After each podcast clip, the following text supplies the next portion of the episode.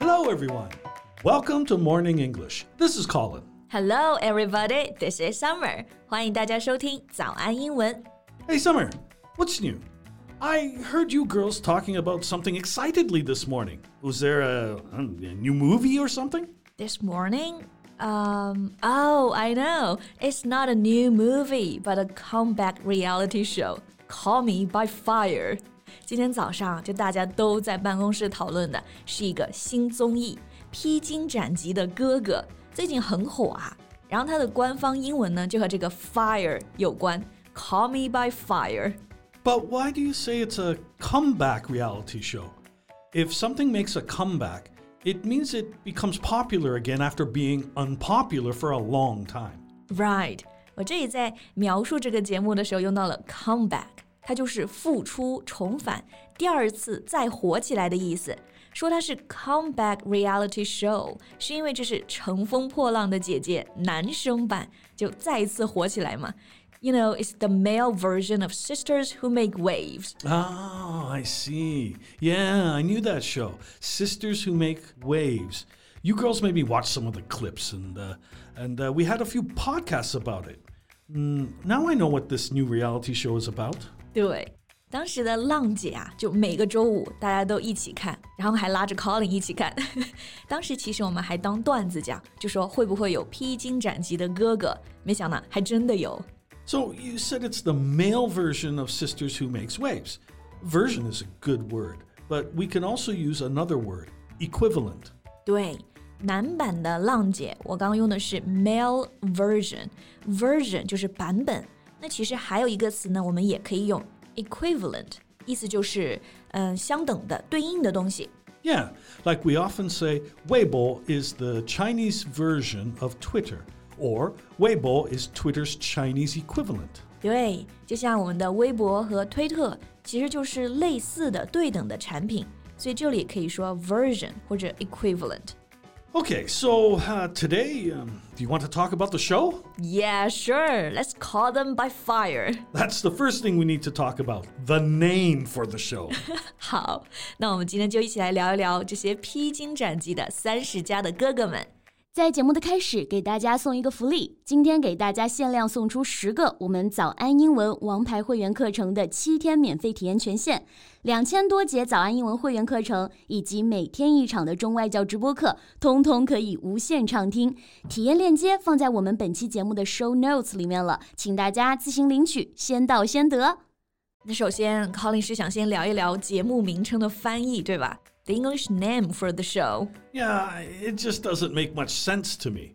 Look, Sisters Who Make Waves. Uh, this name is good because it matches the Chinese, and also, make waves is a good phrase. It means something that causes people to notice you. Yeah, I agree. 这就是英语老师看综艺啊，看的点都不一样。就是浪姐的翻译呢，确实好。Make waves，它中英文是对应的，乘风破浪。 而且这个词组啊，在英文中也有掀起风波、产生很大的影响这个意思。所以这个披荆斩棘的哥哥，如果我们来翻译的话，可能想的是和这个浪姐类似的，like brothers who chop thorns。chop 就是砍，thorn 是荆棘，所以就是砍荆棘的哥哥们。 well, that would be too direct. And it doesn't literally mean to chop thorns. Actually, I think this phrase uh, might apply here to brave thorny paths. Yeah, that's better. Brave，勇敢的那个勇敢，在这里可以做动词，表示勇敢面对。然后 thorny 变成形容词，充满荆棘的，来修饰 path 道路。所以 to brave thorny paths 就是勇敢面对充满荆棘的道路。 Exactly. Mm, that's what it means, right? To not be afraid of thorns along the paths, to do difficult things, to man up. 没错，所以这个词组就是中文对应，而且呢也比较文艺。但是和这个 make waves 比起来，这个 brave thorny path 英文还是难多了。就虽然意思好，但是不上口，不好传播，所以可能也是出于这个考虑，就换了一种思路来翻译吧。 Well, that's understandable. So they don't want their male guests to brave thorny paths, But to be called by fire? Yeah, call me by fire。这个官方的翻译用这个 call me by fire，我觉得还是有道理啊。第一个呢，简单，因为之前有个很火的电影就是 Call Me by Your Name，一样的这样的结构。还有一个原因是，这次节目里啊有一个反复强调的关键词，就是滚烫，男人们滚烫的人生，所以就用到这个 fire。 Which word? 滚烫，it means very hot, boiling hot. Boil 就是水沸腾的意思，所以 boiling hot 就是滚烫的，直接翻译 like the water is boiling hot。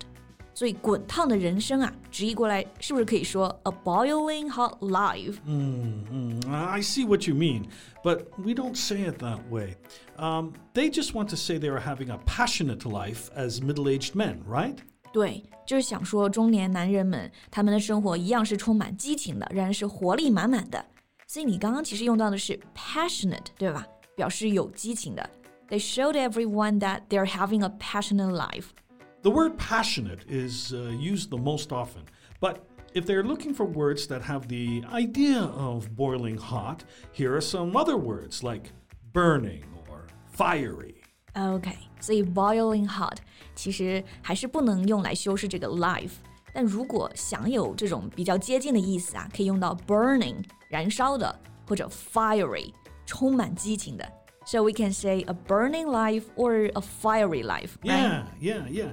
If you say so, people can understand. Uh, it's just that we don't often use it.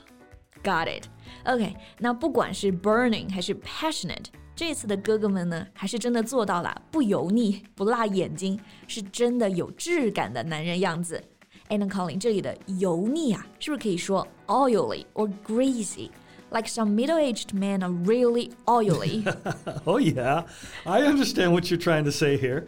But um, here we have better words to use uh, glib or slick.